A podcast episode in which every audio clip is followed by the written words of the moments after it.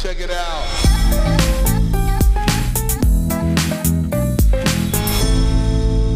Hallo und herzlich willkommen bei Schaff dich glücklich, der Startup-Podcast für Entwickler. Benny, wie geht's? Einen wunderschönen guten Tag, Jurek. Mir geht's gut. Mir geht's, mir geht's doch. Doch, ich kann echt nicht klagen. Es ist in Freiburg angenehme 20 Grad, ähm, was natürlich hier alles für mich sehr, sehr entspannt macht und der neue Job macht Spaß. Ich bin, doch, ich bin wirklich sehr, sehr guter Dinge. Und wie geht's dir? Das, das stelle ich jetzt erstmal hin an. Ich habe einfach noch direkt eine Anschlussfrage. Wie geht's dir nach dem Deutschland-Debakel? Fandest du, das war ein Debakel? Also, also ich habe mich mega gefreut, dass sie rausgeflogen sind. Obwohl ich es den Engländern auch nicht richtig gönne. Aber ja, nee, ich habe gedacht, dass du mehr leidest tatsächlich. Aber, aber gar nicht. Also bei mir ist es tatsächlich so, ich bin ja, ich bin ja wirklich äh, leidenschaftlicher Fußballfan. Aber es ist am Ende des Tages, es ist halt immer noch ein Spiel. Also ich bin jetzt, ich habe auch noch nie, nie wegen Fußball geheult oder so ein Scheiß. Das finde ich richtig dumm. Also nein, es ist okay. Emotionen sind okay, aber halt irgendwie am Ende des Tages ist es immer noch ein Spiel. Ich bin jetzt so nie, ich, ich, ich verachte sowas, was zum Beispiel da in Schalke und Dortmund äh, stattfindet, diese Rivalitäten, wo sich die Leute dann irgendwie hassen und so, das finde ich total unnötig. Ähm, nur um da den Bezug zu England und Deutschland herzustellen, weil es ja so ein wichtiges Spiel war, weil wir ja so krasse Rivalen sind und so. Das finde ich persönlich Bullshit. Ich finde, es war überhaupt kein Debakel, weil wir, es war komplett Augenhöhe und dann in, entscheidet halt so eine, so eine Einzelsituation von irgendjemand und da hat England halt irgendwie die besseren Einzelspieler, finde ich. Und die Kulisse war atemberaubend. Also ich, ich liebe einfach sowas. Ähm, ich, gestern in Wembley zu sein, das wäre das Größte für mich gewesen. Und irgendwie gönne ich es den Engländern dann. Aber das noch eine Sache, äh, es war deshalb kein Debakel, es hätte gut auch Deutschland gewinnen können. Also hätte der Thomas Müller irgendwie dieses Tor gemacht oder der Timo Werner am Anfang. Es war komplett ausgeglichen, individuelle Klasse war jetzt einfach mehr bei den Engländern. Passt, ist für mich völlig in Ordnung alles. Gut, damit haben wir das Spiel zusammengefasst. Mir geht's auch gut. Äh, und ich leide ein wenig unter dem Wetter. Also, ich würde mich, ich würde mir ein bisschen mehr Konstanz, Konsistenz, Konstanz wünschen. Einfach so, weiß ich nicht, hier geht jeden Abend die Welt unter. Und zwar so die Welt unter, dass ich richtig Respekt habe, dann rauszugehen. Also, keine Ahnung, hier sind die Straßen, stehen dann einfach unter Wasser. Also richtig da Bach. Und ja, hab's in Nachrichten gesehen. Richtig krass. Und irgendwie da habe ich nicht so richtig Lust, mit dem Fahrrad rauszugehen. Und Heute Morgen hat es auch geregnet. Normalerweise versuche ich dann immer morgens, aber jetzt hat es halt wirklich auch richtig abgekühlt. Das heißt, morgens ist auch echt kalt. Dann kommt dazu, dass es halt super nass ist überall. Naja, die kleinen Probleme des Lebens bestehen weiter. Aber ansonsten, wir haben, vielleicht um das ganz kurz, um den Freizeitteil abzuschließen, wir haben uns vor längerer Zeit für ein Dachzelt entschieden. Also wir haben ja einen VW-Bus und wir sind damit viel unterwegs. Ähm, und wir haben das jetzt nochmal erweitert haben uns jetzt da noch so ein Dachzelt drauf bauen lassen. Das heißt nicht so ein Aufstelldach, sondern wirklich einfach so ein Ding, was man sieht aus wie so eine Dachbox. Und weiß ich nicht, irgendwie ist es tatsächlich, ich glaube, eins der coolsten oder mit die beste Entscheidung, die wir irgendwie getroffen haben in die Richtung, was so Work-Life-Balance angeht, ist, dass wir wirklich diesen, diesen Bus richtig krass nutzen und teilweise uns wirklich nur für eine Nacht irgendwo hinstellen. Aber der Ausgleich oder das, was das sozusagen ausmacht, ist so viel größer, wie einfach nur sich abends daheim zu sagen, ich mache mir jetzt einen entspannten Abend. Das kann man überhaupt nicht miteinander vergleichen, gefühlt. Obwohl ich irgendwie, weiß ich nicht, eine Stunde mit dem Auto irgendwo hinfahre, mich da hinstelle, ein Dachzelt aufklappe und da dann irgendwie spartanisch eine Nacht bin, ist es trotzdem so, dass ich das Gefühl habe, dass mir das deutlich besser tut, wie eben daheim zu sein. Ja, und ich kann es irgendwie, also ich weiß nicht, ob man es empfehlen kann oder nicht empfehlen kann, ich, ich glaube, du kannst es nicht empfehlen, weil es äh, nicht für jedermann Sehr so leicht erschwinglich ist. ja, naja, und halt so auch Bus äh, zu holen. Ja, und, und auch individuell. Ja, man muss dazu sagen, dem Bus, der ist natürlich praktisch ein super Reiseauto, aber dieses Dachzelt kann man auch auf einen Fiat Punto schrauben. Also das ist nicht. Klar. Ähm, und, und, und, und Zelten gehen kannst du theoretisch ja auch einfach. Also du musst ja jetzt nicht äh, zwangsläufig den, den Bus äh, haben. Nein, überhaupt ja, nicht. Definitiv. Wobei man Jetzt habe ich, hab ich eine wichtige Zwischenfrage. Entschuldigung. Äh, ich ich habe mir das nämlich äh, wir haben wir waren, ähm, Samstag spazieren, da habe ich auch erzählt, dass ihr eben zelten seid. Und da haben wir uns gefragt: „Was kostet so was?“ Also, ist das einfach nur der der Zeltplatz und den zahlt man und ich meine, essen muss leben musst du ja sowieso. Das heißt, es wäre tatsächlich einfach nur Benzin und der Zeltplatz, ne? Ja, jetzt genau, jetzt deswegen der Unterschied Zeltplatz und und Auto. Also, in Deutschland gibt es ja oder ich glaube sogar tendenziell fast überall in Europa ist Wildcampen verboten, aber sozusagen Ausruhen im Auto erlaubt. Sprich, du darfst Rast machen mit dem Auto, aber darfst sozusagen nicht irgendwie anfangen, Stühle oder einen Tisch rauszustellen. Du darfst nicht irgendwie ein Zelt aufschlagen, das ist nicht erlaubt. Aber solange du dich praktisch auf der Grundfläche deines Autos bewegst, die Grundfläche ist sozusagen von vorne bis hinten mit Seitenspiegeln. Wichtig zu wissen, weil ein Dachzelt meistens ein bisschen übers Auto rausragt, wenn es jetzt nicht gerade ein VW-Bus ist, der halt ein Riesenauto ist. Ähm, und dann kann man auch, ist ein Graubereich, aber ich sag mal für eine Nacht und wenn man sich wirklich vorbildlich verhält, glaube ich, ist es vertretbar. Sich, kann man sich zum Beispiel auch auf einen Wanderparkplatz stellen und das haben wir jetzt zum Beispiel am Samstag gemacht. Das heißt, und dann ist natürlich so ein bisschen abhängig von der Parkplatzgebühr. Wir haben jetzt 2 Euro bezahlt. Beziehungsweise streng genommen haben wir gar nichts bezahlt, weil wir haben ein Ticket von einem Wanderer bekommen, der super nett war. Der hat uns das Ticket gegeben, weil du kannst, also Minimum sind 24 Stunden gewesen bei dem Parkplatz und das gilt dann bis zum nächsten Tag mittags. Und wir wollten, wir kamen um 18 Uhr dort an und sind am Morgen wieder gefahren. Und deswegen haben wir eigentlich nur Sprit bezahlt. Und Sprit ist natürlich dann schon teuer, wenn man viel oder wenn man das sehr häufig macht. Ähm, aber das glaube ich, das muss man auch so ein bisschen mit einrechnen, wenn man ein Auto hat. Das Auto kostet viel mehr Geld wie der Sprit. Also, was ja, zahlt man dann an Sprit? Wir sind 100 Kilometer gefahren, das heißt circa 8 Liter. Also, ich würde mal sagen, mit 15 Euro, mit allem Drum und Dran, vielleicht 25 Euro für zwei Personen, ist man ganz gut dabei. Und ich finde, das ist vertretbar. Und natürlich, das absolut, ist jetzt nicht das Grünste absolut. der Welt und weiß ich nicht. Also, da muss jeder so ein bisschen für sich selbst entscheiden, wie viel Auto man fahren will. Ich, oder wir für uns, oder ich spreche mal nur für mich. Ich denke mir immer so, es gibt, ich spare an anderen Stellen ein, aber nicht da. Und ich nehme mir den Luxus für mich raus, das machen zu können. Ja, und fahre sonst wenig mit dem Auto rum, sage ich mal. Oder fliege deswegen ja dann auch nicht so viel in Urlaub oder so. Ja, da, da mache ich auch Abstriche beim Fliegen, weil mir die Umwelt sehr wichtig ist. Anyway, das ist ja immer wieder ein heißes Thema, deswegen möchte ich es dazu sagen. Ja, nein, aber also ich, ich finde es wichtig, dass man darauf achtet, aber man muss, oder ich finde, dann darf jeder für sich auch nochmal entscheiden, was er sich halt einfach gönnen will oder nicht. Ja, wichtig ist einfach, dass man ein Auge drauf hat und dass man es im Hinterkopf behält. Und also finde ich persönlich finde das jetzt absolut legitim. So. Und damit würde ich sagen, aber machen wir mal einen Strich unter unter ähm, die, den Fußball- und Urlaubstalk. Und du hast uns heute ein paar schöne Themen mitgebracht, Jurek. Genau, ich glaube, wir kommen nicht zu allem, deswegen würde ich einfach mal mein Lieblingsthema Photosharing-App besprechen mit dir nochmal. Und dann noch die Shopify Unite. Das ist die Shopify-Entwicklerkonferenz, ähnlich zur WWDC für Apple oder ähm, glaube GitHub Universe für GitHub und so weiter. Das hat ja irgendwie jede, jede große Firma macht irgendwie einmal im Jahr so ein Announcement. Bei Shopify ist es die Shopify Unite. Ähm, und damit würde ich tatsächlich anfangen wollen, weil es ist, also man muss auch dazu sagen, ich habe keinen Vergleich zu so sonstigen Shopify Unites oder sonst irgendwas. Ich weiß nicht, wie die normalerweise sind. Ich weiß nur, es ist die erste, die gestreamt wird, sprich die erste, die man überhaupt aus Europa, sag ich mal, anschauen kann. Ansonsten, glaube ich, findet es immer in Kanada irgendwo statt. Wahrscheinlich in Toronto. Und ja, da würde ich jetzt auch nicht hinfliegen deswegen. Und es ist das erste Jahr, dass ich sozusagen im professionellen Umfeld Kontakt mit Shopify habe und deswegen ist es jetzt auch irgendwie relevant geworden. Und dann schaut man sich sowas natürlich dann sehr aus seinem Blickwinkel an und die haben ein paar interessante Sachen vorgestellt. Und ich würde mal mit der anfangen, die für uns oder für, ja, was heißt für uns? Doch, ich sage jetzt einfach für mal. Uns, für, für, für, uns Tado oder für uns Benny und Jurek? Für uns Benny und Jurek am spannendsten ist. Und das ist die, dass du ja Shopify-Apps bauen kannst.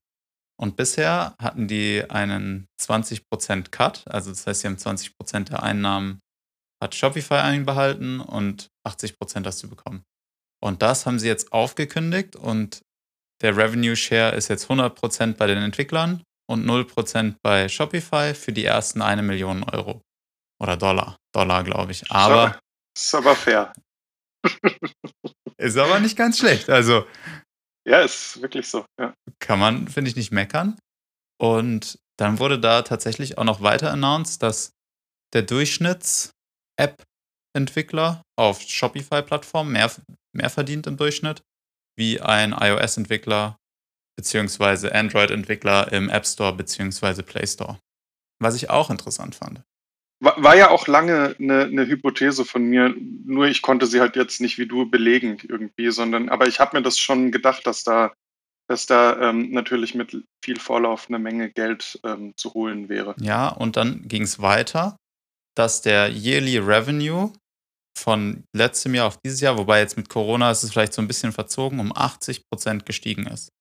Sprich, da ist noch richtig, also gefühlt sind die noch richtig im Wachstum, was diesen App Store angeht, im Vergleich zu einem Google Play Store, einem iOS Store, äh, App Store, der halt, ich würde sagen, schon eigentlich den Peak irgendwie erreicht hat. Da ist jetzt nicht so, dass es da nicht schon jede App der Welt gibt. Und in diesen Shopify-Apps, ich meine, ich habe darüber ja auch viel geschimpft, behaupte ich, ist, der, ist noch sehr, sehr viel Luft nach oben an ganz vielen Stellen, wo man sehr gut, sage ich mal, was machen könnte. Und das fand ich super interessant. Und dann haben sie das ganze Ökosystem darum oder fokussieren sie jetzt gefühlt um diese Entwickler-Community, weil sie, glaube ich, das Gefühl haben, dass wenn sie diesen Markt beherrschen, dass es entscheidend sein kann, welche Plattform du wählst als Verkäufer.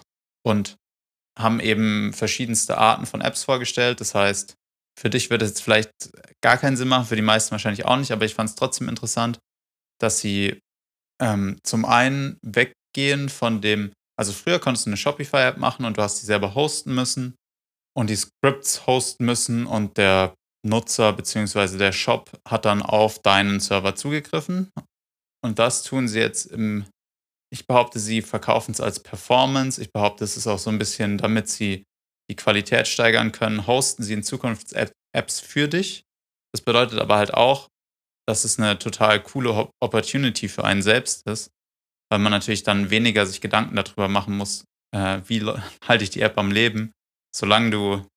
Ja, voll, aber nicht nur für dich selbst, sondern natürlich auch für, für den Shop-Nutzer, weil wenn der Shop-Nutzer jetzt nicht vom individuellen App-Hoster abhängig ist, gibt ja auch so eine gewisse Sicherheit, sag ich mal. Genau, also finde ich total cool.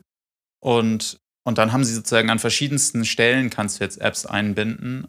Und ich finde, da sieht man so ein bisschen so wieder auch, was in Agenturen häufig diskutiert wird, so was ist die Technologie, auf der wir aufbauen können. Und da fand ich zwei Sachen interessant. Zum einen setzen sie ganz stark auf React. Also React ist den, ihr de facto Framework, was sie sozusagen pushen für die Usability. Und zum anderen ähm, WebAssembly bzw. Webworkers und Custom Elements.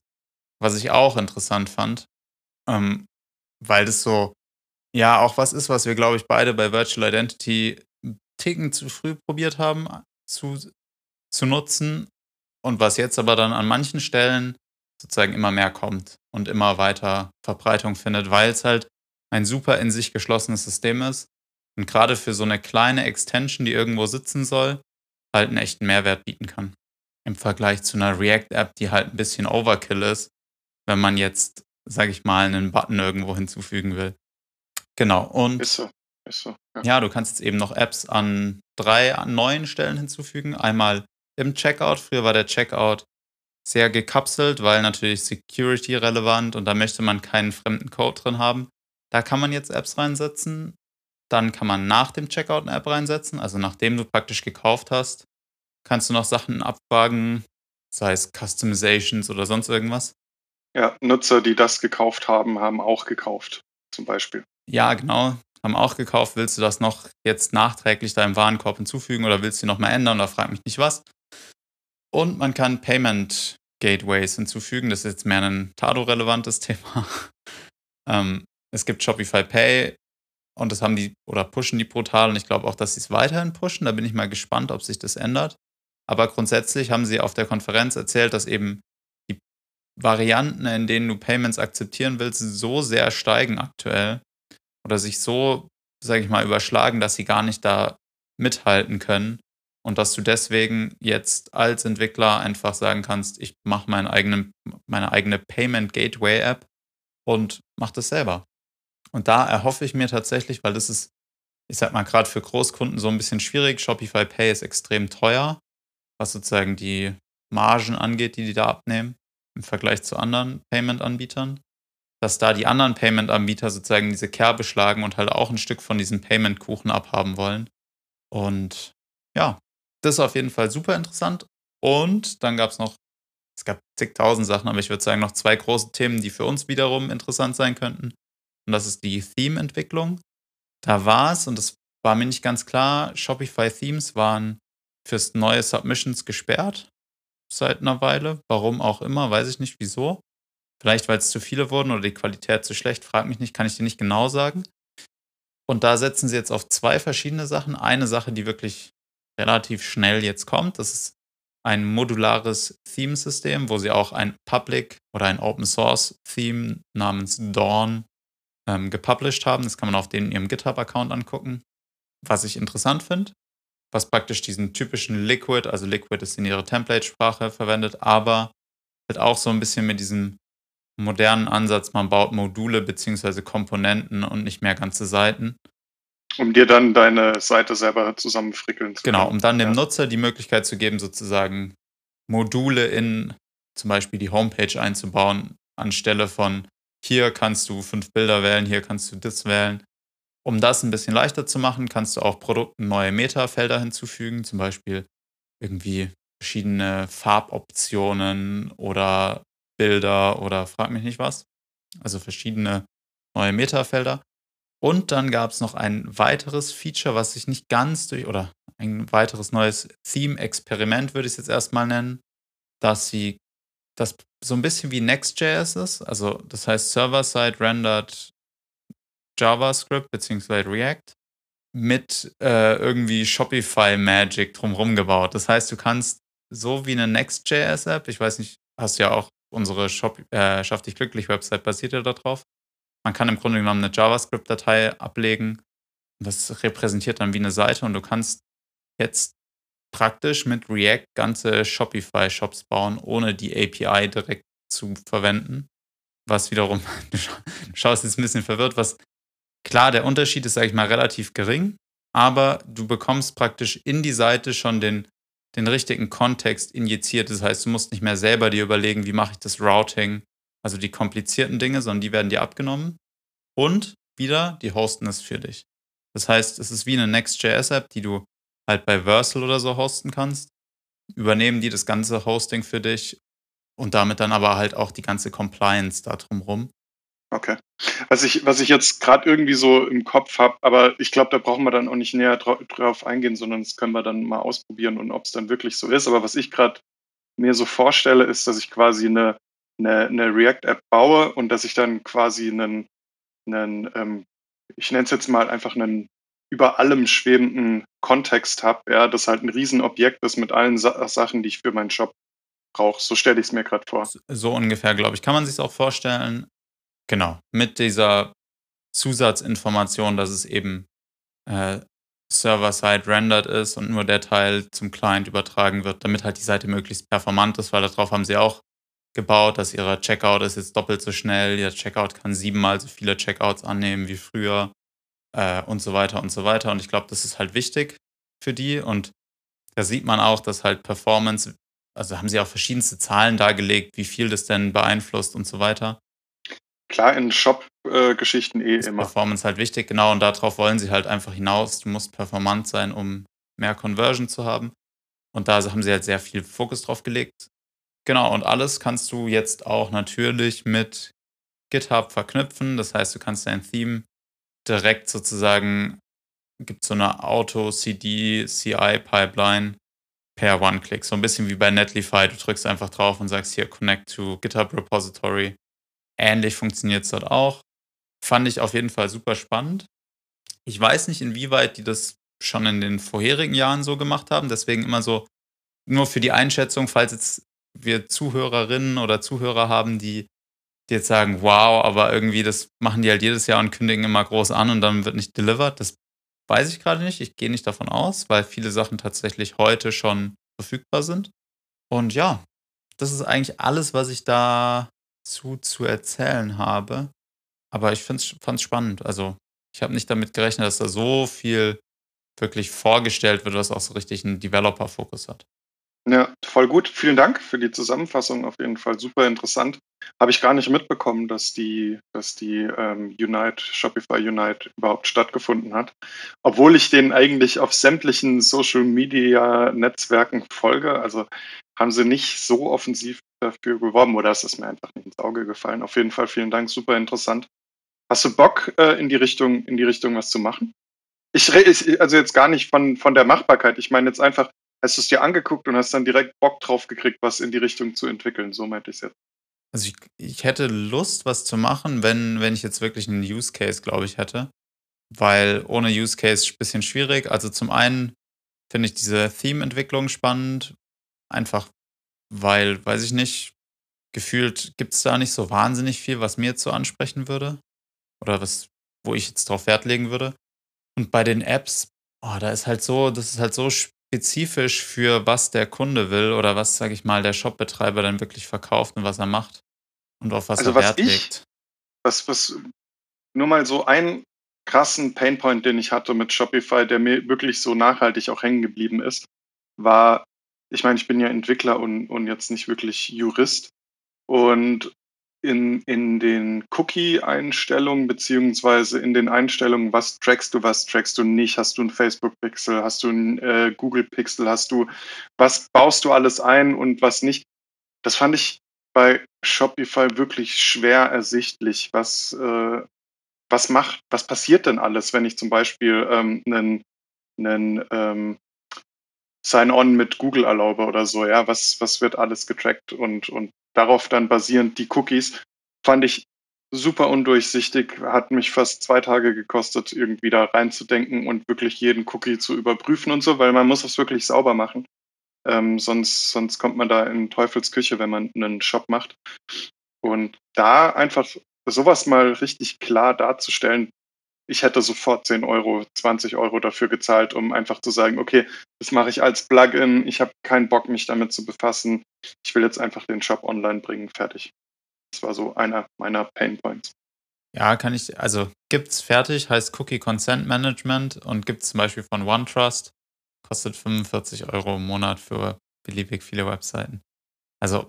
Exakt, exakt. Und das ist das Problem, da, da wirklich diese, diese Preisspanne, also 45 war mir dann zum Beispiel schon wieder zu viel, wo ich halt gesagt habe, okay, das, nee. Ähm, der, der Shop macht zum Beispiel 200 Euro im Monat, ja, und äh, wenn du dann 45 für den das Zeug ausgibst, dann lohnt sich schon gar nicht mehr. Ja, dann, also mein Einsatz ist, oder was ich auch erwarte, was einfach in Zukunft passieren wird, ist, dass diese ganzen Tracking-Pixel verschwinden, weil einfach die Daten so schön kaputt gemacht werden, dass sie keinen Mehrwert mehr erzeugen. Das wäre, das wär, ich würde mich diebisch freuen, wenn da einfach ähm, Apple tatsächlich den, den Garaus machen würde. Und, und dann brauchst du es nicht. Und dann denke ich mir so, wenn du so einen kleinen Shop hast, dann gilt die Devise Keep it simple. Dann gibt es halt einfach kein Facebook-Tracking. Und ich behaupte auch einfach mal, dass es nicht notwendig ist, den zu haben. Und wenn man dann wirklich den einen Cookie haben will, dann muss man halt genau überlegen, okay, wenn ich den einbinde, dann kommen damit 45 Euro im Monat. Und so würde ich es einfach sehen, weil. Genau, so, so habe ich es dann tatsächlich auch gelöst. Weil sich halt in so einem, ich sag mal, in so einem Territorium aufzuhalten, ohne das dann im großen Umfang zu machen, ist halt super schwierig für weniger Geld. Also ich glaube, dann lieber ich meine, da gibt es auch günstigere Cookie-Bot oder so. Ist wahrscheinlich günstiger, kostet dann 10 ja. Euro im Monat. Ich, ich, ich habe dann am Ende des Tages auch alles rausgeschmissen einfach. Und ähm, Facebook war halt ein total wichtiger ähm, Punkt. Und dann habe ich halt, also einfach jetzt mal aus dem Nähkästchen geplaudert und aus meiner Erfahrung geplaudert, so wie viel Umsatz denn äh, mit Facebook generiert äh, wird. Und also ohne da jetzt Zahlen zu nennen, haben wir da uns dann entschieden, auch äh, Facebook den Pixel einfach rauszuschmeißen, weil es sich einfach, es hat sich überhaupt nicht gelohnt und dann eben genau wie du gesagt hast, habe ich einfach alles rausgeworfen, was irgendwie nur den Anschein macht, äh, dass es irgendwas tracken würde und bin dann so am Ende des Tages gefahren. Ja, und so glaube ich ist auch der richtige Gang, die richtige Gangart bei so Themen einfach entweder mal machen und dann auch nicht so ganz.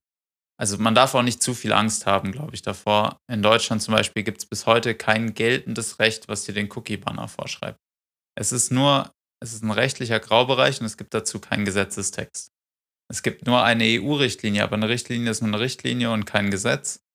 Von daher, it depends, was damit passiert. Und ich bin kein Anwalt, von daher, ja, und so weiter und so fort. Also, aber es ist tatsächlich gar nicht so einfach. Und wenn man sich dann genau anschaut, dann ist es abwägen, was halt ein Anwalt am Schluss auch macht. Ich empfehle ja. Ihnen XY. Aber ist auf jeden Fall ein, ein Workflow, den ich, den ich mir in einer ruhigen Minute, wahrscheinlich nicht diese Woche, aber mal anschauen werde. Finde ich super interessant. Genau. Und alles per CLI. Also die haben eine super CLI gebaut, die man sich einfach installieren kann mit Homebrew. Und dann kann man sich da so ein bisschen wie mit Create React App oder der Next.js CLI einfach Apps bauen, Apps zusammenklicken oder so auto konfigurieren lassen, auch deployen.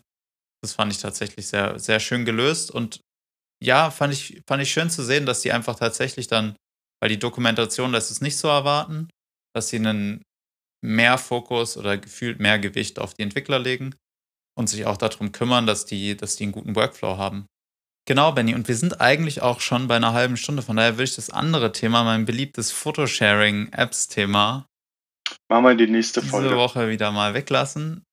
Aber du kannst ja mal, oder mich würde interessieren, alle Zuhörerinnen und Zuhörer, welche Photosharing-App verwendet ihr und funktioniert es denn wirklich mit Freunden? Weil ich bin immer noch frustriert, weil ich tatsächlich, wir haben das Thema ja gehabt und dann haben wir irgendwie gesagt, ha, das gibt es halt tausendmal und alle machen das und das und hier, du kannst es doch so und so machen.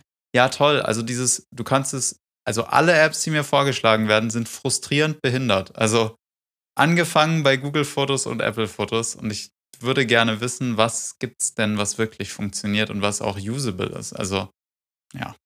So viel dazu. Ich, ich, ich werde mal schauen. Also bis dato mache ich es mit Apple und hatte jetzt noch keine Probleme, da irgendwie Alben zu teilen.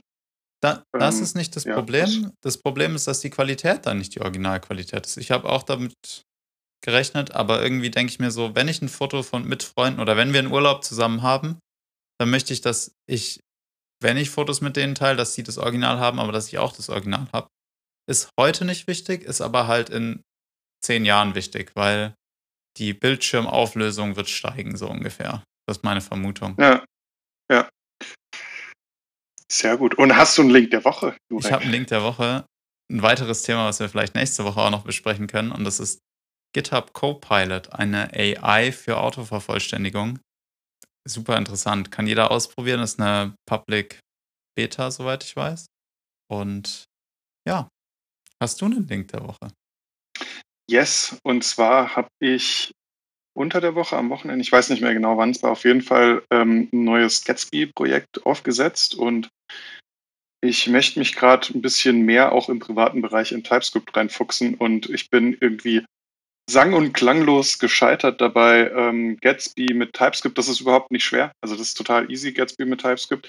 Aber dann noch einen ESLint und Prettier und eben halt alles einzubauen, was man als Entwickler halt irgendwie cool findet. Und habe mir da echt eine Stunde, zwei Stunden einen abgekrampft, um dann irgendwie das Projekt mir zu zerschießen. Und dann hatte ich weil ich eben relativ am Anfang war, auch nicht mehr den, die Muße sozusagen, es jetzt äh, korrekt zu machen oder in Ordnung zu bringen, weil es mich einfach schon wieder so angekotzt hat, dass es so komplex ist. Und bin dann nach kurzem Googeln auf einen, auf einen Starter von, von Gatsby, also von einem irgendjemand, der hat sich halt mal gedacht, hey, lass mal einen TypeScript-Starter äh, für Gatsby machen. Und habe mir das ausgecheckt und das Geile ist, also es macht eben nicht nur ähm, die TypeScript-Geschichte rein, es packt dir ESLint, Prettier, ähm, dann kannst du noch, wenn du möchtest, Style Components im Sinne von Emotions, also ist eine, so eine Abwandlung von Style Components mit eingebunden und so eine, so, ähm, dann Markdown ist schon mit drin und die Struktur, in dem dieses äh, Starter aufgebaut ist, ist halt so geil und es macht so Spaß, damit zu arbeiten. Also es war wirklich jemand, der sich da hingesetzt hat und der hat sich echt was dabei gedacht. Und zwar so geil, ich hatte, ich habe schon eine Struktur und ich habe die verworfen, habe gesagt, okay, ich mache das in Zukunft jetzt einfach so, wie du das machst, weil ich finde es mega. Und das hat mir total gut gefallen, hat mir mega viel Arbeit abgenommen. Und deswegen ist das mein Link der Woche. Sehr schön. Ich schaue es mir auch an, auch wenn ich nicht der größte Gatsby-Fan bin. Und damit. Sehr gut. Aber ich, ich ja genau, ich meine, jeder wie er will. Ich gucke ja auch ab und zu mal in Next rein und vielleicht mache ich auch äh, in Zukunft mehr mit Next.js. We will see. In dem Sinne, Leute, schöne Woche. Schöne Woche euch allen. Macht's gut. Ciao. Ciao, ciao.